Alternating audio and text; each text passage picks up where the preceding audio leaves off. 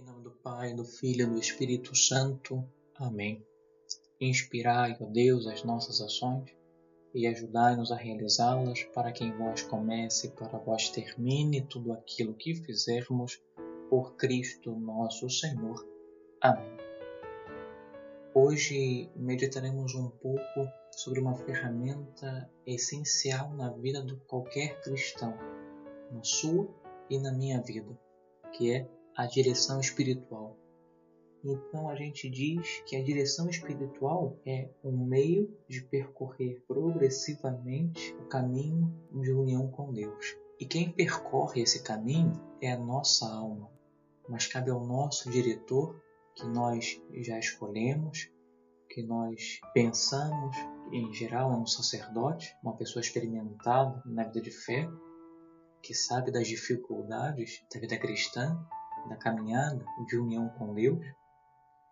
E é esse sacerdote, é esse diretor que vai traçar a rota para que a nossa alma possa seguir. Não empurrando a nossa alma, senão que conduzindo-a suavemente. Ou seja, respeitando sempre a liberdade da nossa alma. É um caminhar que deve ser firme, sem desvios e sem rodeios, porém sem saltos nem precipitações imprudentes, sem querer colocar os pés pelas mãos. Então, o diretor é esse que conduz a alma de modo gradual e progressivamente, sem exigir-me e, a cada momento, dar de si conforme as graças que Deus vai derramando sobre a nossa alma. Então, o diretor espiritual ele percebe as graças que vamos recebendo de Deus e então nos vai conduzindo. A partir dessas graças que Deus nos vai dando dia a dia, para que possamos unir-nos mais a Deus.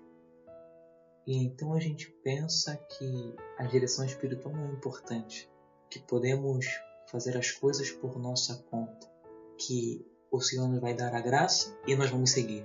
Mas então diz São Vicente Ferrer, em seu livro sobre o Tratado da Vida Espiritual, ele diz de modo muito acertado e muito categórico: Nunca Jesus Cristo dará sua graça, sem a qual nada podemos fazer, a quem, tendo à disposição um varão capaz de instruir-lhe e dirigir-lhe, despreza essa ajuda, persuadido de que se bastará a si mesmo e de que encontrará por si só tudo o que é útil para a sua salvação.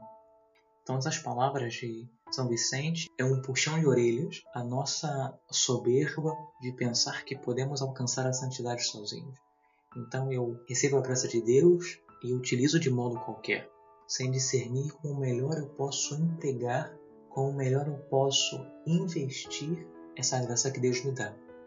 Então, se eu tenho à disposição um sacerdote que me possa conduzir, que me possa ajudar a discernir essas, esses sinais de Deus na minha vida, por que não utilizá-lo?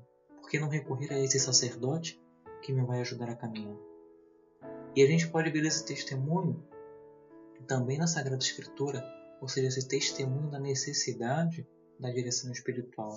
Então a gente pode citar, por exemplo, Tobias capítulo 4, versículo 18, que diz: Segue o caminho dos prudentes e não desprezes nenhum bom conselho.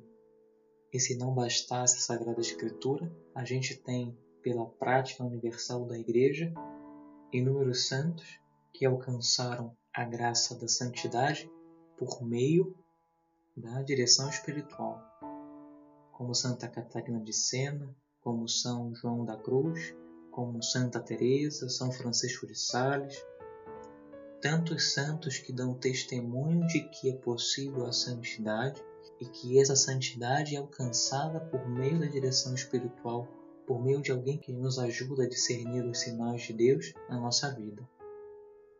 E além do testemunho da Escritura, dos santos, a gente pode inserir um terceiro aspecto que é um aspecto psicológico, porque nós, por experiência, sabemos que nós não sabemos julgar bem nossos próprios problemas. É verdade que quando se trata do problema do outro, do próximo, nós conseguimos achar soluções de modo imediato. Mas quando são problemas pessoais, nós não sabemos o caminho a seguir, que porta eu saio.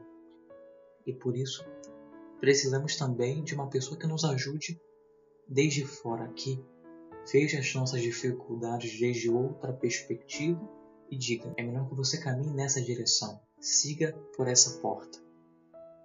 E então, destacando esses três aspectos sobre essa necessidade da direção espiritual testemunhada na Escritura, pelos santos e desde a psicologia humana, a gente conclui que nós precisamos desse diretor espiritual, porque nós sabemos que não conseguiremos alcançar a santidade com as nossas próprias forças. Então somos humildes, que como vimos é uma virtude necessária para alcançar a santidade, a humildade de reconhecer-se incapaz de alcançar a Deus com as próprias forças. Nós então recorremos a esse diretor espiritual, a esse sacerdote, a essa pessoa experimentada na fé que nos vai ajudar a caminhar, que nos vai ajudar a crescer. E então nós experimentaremos a alegria de estar unidos a Deus, de partilhar os mesmos sentimentos que Cristo. E então seremos testemunhas verdadeiras e autênticas desse amor e dessa misericórdia com que experimentamos todos os dias da nossa vida. Nós te damos graças, Senhor, por todos os vossos benefícios vós que viveis e reinais pelos séculos dos séculos. Amém. Em nome do Pai, do Filho e do Espírito Santo. Amém.